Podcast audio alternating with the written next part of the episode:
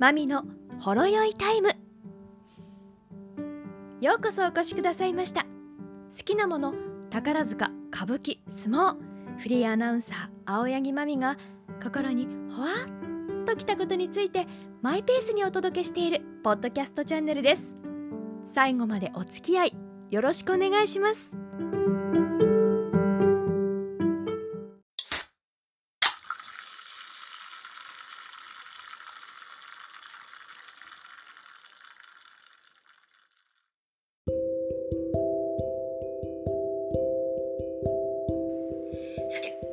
構想から40年。その歩みを知る人たちは私も含めてですけれどようやくやっとやっとできましたね。よかった！と言っている美術館が開館しました。大阪中之島美術館。中之島ミュージアム・オブ・アート大阪。ナッカです。この構想始まったのが1980年代なんです。1983年に大阪市政100周年記念事業として近代美術館設立が発表されました。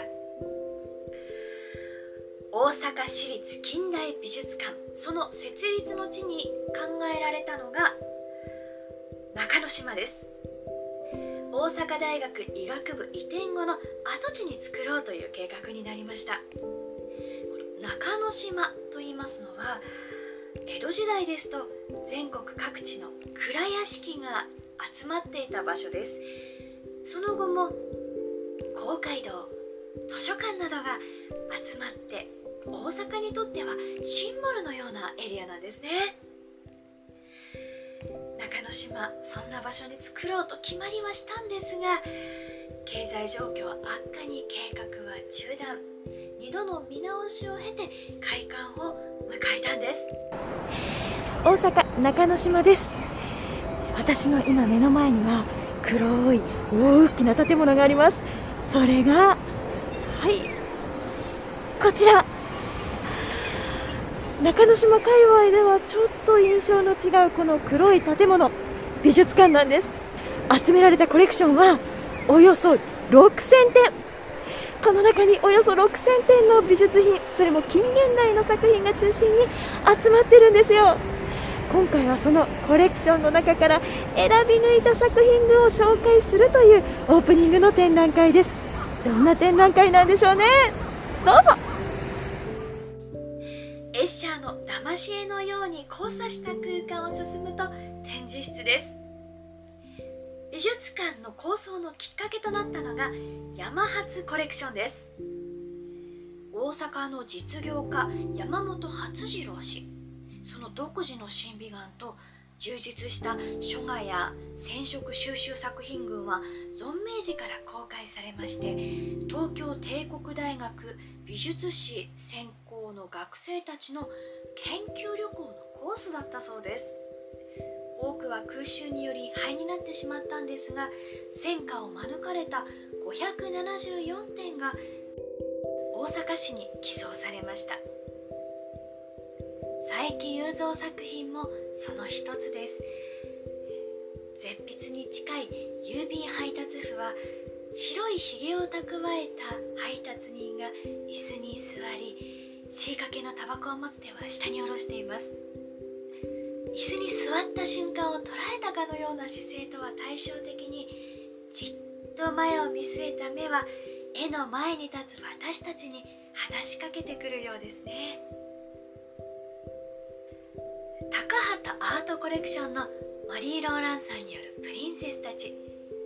柔らかいパステルカラーで描かれた美しい4人が微笑みかけてきます。芝居ごっこをしようとしているんでしょうか？ドレス姿だけでなく一番左の女性は王子の紛争をしているのか？足が見えているのがちょっと不思議ですね。その足元両側から戯れようとしている2匹の犬の生き生きとした表情も愛らしいです。画面全体にうっとりする優美さと優しさがあふれています。雪で覆われた中之島を描いた日本画。こちらよく見ていくと大阪城の天守閣が描かれていません。天守閣復元前に作られた作品だからなんですね。雪の立体感もとっても美しいです。夜の道頓堀を描いた作品もあります。暗がり窓の明かりで屋根が浮かび上がっています。でその屋根の後ろには芝居小屋の櫓が見えます。松竹座という文字も見えますね。芝居の町道頓堀の夜を感じさせてくれます。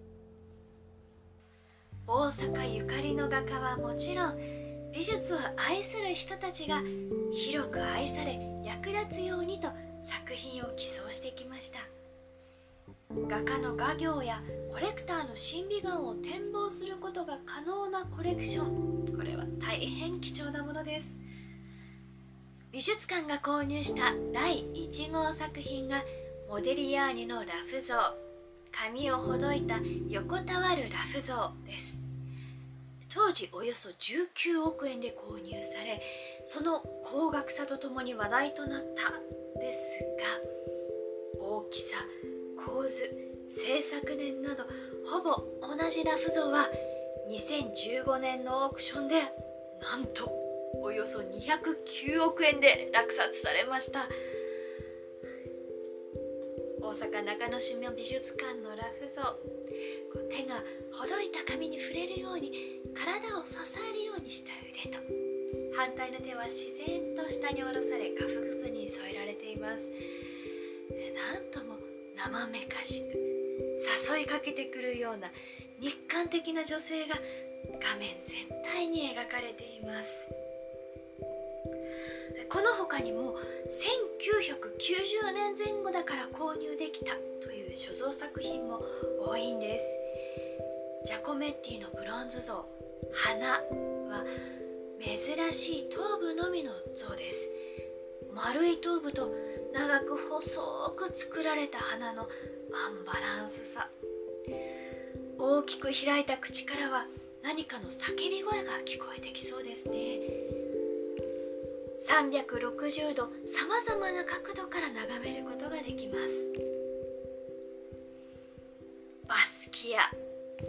ZOZO タウン創業者の前澤友作さんが123億円で購入したのも話題となったあのバスキアのペインティングもあります。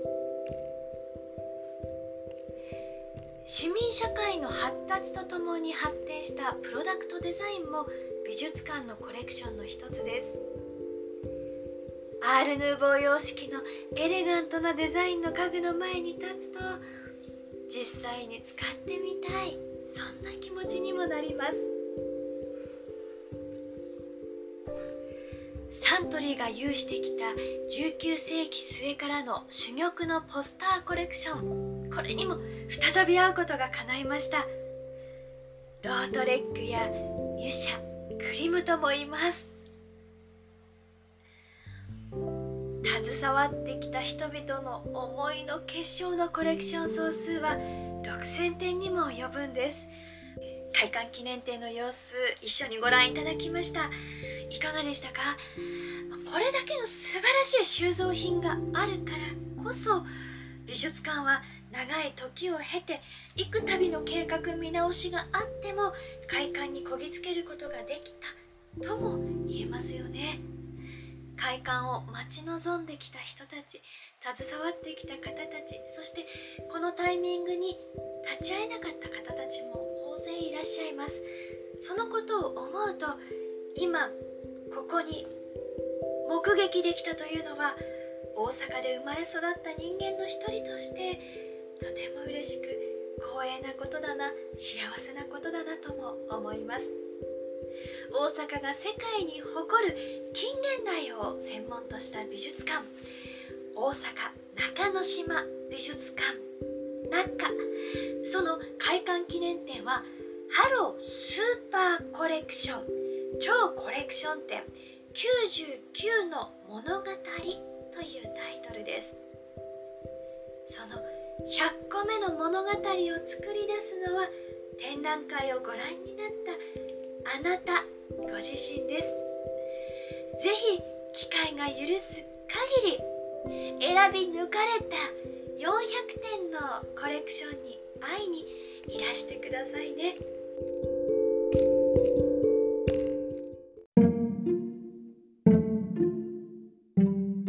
ここまでお付き合いいただきありがとうございました。